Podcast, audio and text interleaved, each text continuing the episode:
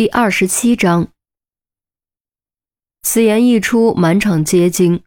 于西竟然恰好住在这里。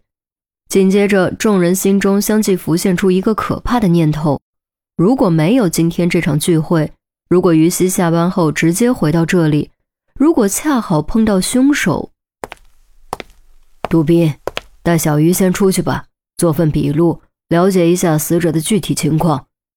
陆明道。杜宾点点头，想将于西带出去。于西面色依然苍白，却坚定地摇摇头。陆队，笔录等会儿再做吧。我想留下来看看，能不能提供些线索。好吧，你辛苦了。陆明盯着于西的眼睛看了三秒，才点点头，对孙红说：“另一具尸体在哪儿？”孙红指了指卧室，在里面呢，死得比较惨。你们做好心理准备，尤其于西，你确定自己没问题再进去，别吐出来污染现场。一听孙红的话，众人的心都往下沉。能让孙红说出“惨”这个字，那就肯定是惨不忍睹。可是当走进卧室的瞬间，现场的惨烈程度还是超过了众人的心理准备。只见床上躺着一具女尸，双目暴睁，惊恐绝望凝固在脸上。双手双脚都被捆着，嘴被塞着，衣服被扒得干干净净，胸部、腹部、腰部以及大腿上布满了血洞。由于死了一定时间，血已经几乎流干了，整张床都被血液浸透，猩红的血液顺着两侧的床单滴在地上，半凝固的血滴垂而不落，拉出长长的血线，触目惊心，当真是触目惊心。即便以陆明、周丽君和程红的资历，也很少见到如此残忍的犯罪现场。韩淼一阵反胃，连忙捂着嘴，弯下腰跑了出去。郑月和杜宾对视一眼，也都感觉有点反胃。他们两个参加工作至今，见过的死人不少，可眼前这么惨的，绝对是第一次。于西突然发出一声尖叫，双眼翻白，晕了过去。幸好杜宾眼疾手快扶住，才没有让他倒在地上。于西，于西！杜宾大喊：“快扶出去，醒了也别让他进来！快！”陈红推了推杜宾，杜宾连忙将于西扶了出去。周丽君叹道：“刚毕业才工作半个月就遇到这种事，小鱼也是真够倒霉的。他倒霉。”他逃过了一劫，应该是运气好的才对。真正倒霉的是死床上这位，多年轻的一个小姑娘，就这样被人给杀了，可惜、可怜、可恨呐！哎，陆明同样一声长叹：“狗娘养的，下这种毒手，凶手还是人吗？”陈红双手叉腰，气得直爆粗口：“这肯定不是人，他妈的就一心理变态！”别让我逮着这厮，不然我先揍他个半死！郑月也是气得不行，的确可恨，这是典型的虐杀，凶手将折磨当作乐趣，从中得到满足感。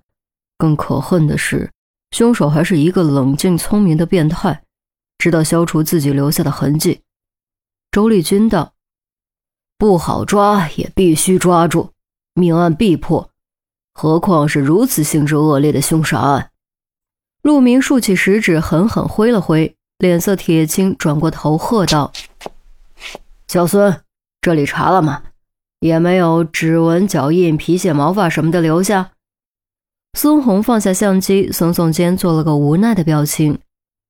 凶手肯定戴了手套，尸体上、绳子上都没有留下指纹，也没有留下毛发，尸体指甲里只有自己的血液和皮屑，应该是剧痛握紧双手留下的。该死的家伙！那死者有没有受到性侵犯？有没有留下体液？陆明又问。孙红摇摇头：“这得交给法医判断。不过依我看，应该没有。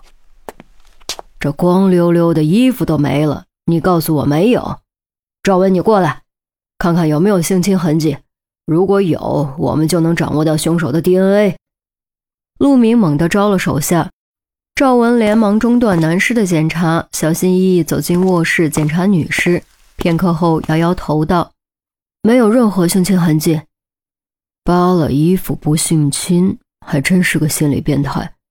依我看，凶手那方面可能有问题，并因此被嘲笑过，从而受到了严重的心理创伤，导致心理扭曲，进而演变为对女性的仇视心理。”周丽君习惯性敲了敲下巴。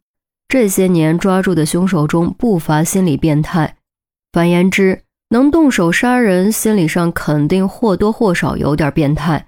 而变态心理的产生肯定是有原因的，一般情况下都和凶手过去的经历有关。比如从小受到虐待的孩子，长大后极有可能成为施虐者，这就是变态心理的演变，是一种病态的心理平衡。当然，这是比较严重的例子。生活中弱化的病态心理平衡比比皆是，最典型的就是行业论资排辈，资历老的总是倚老卖老，对新人吆五喝六、指手画脚，甚至将新人当成撒气的对象。久而久之，新人的心理就会因为压抑和愤怒而扭曲。当新人成长为老人之后，会自然而然将压抑的情绪释放出来，对新的新人做出同样的事，以满足自己的心理平衡。进而形成恶性循环，成为全世界最常见的社会现象。不管是不是变态，不管有多变态，命案必破。无论如何，都一定要将凶手绳之以法。都愣着干什么？找线索呀！陆明话音刚落，钟离就出现在了大门口，身边还跟着严威，两人都被守在门口的警察拦住。严主任，你怎么又来了？这里是凶案现场，不是你该来的地方。周丽君迎了过去，杨威探头看了眼趴在地上的男尸，面色微微一变。哎，我不放心钟离一个人来，怕他给你们添麻烦，所以来监督他。而且我有车送他过来比较快。原来如此，辛苦你了，抱歉让你看到这些。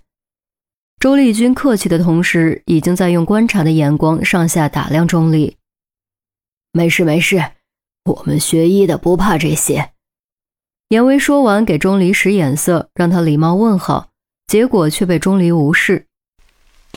我刚看到于西在下面，好像是晕倒了，怎么回事？钟离眼睛不离尸体。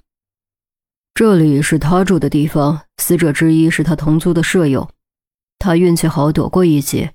你先进来，严主任，麻烦你在外面稍等一会儿。周丽君见钟离面不改色，神态专注，不禁心中高看了一眼。这法医的儿子学医，心理素质果然杠杠的。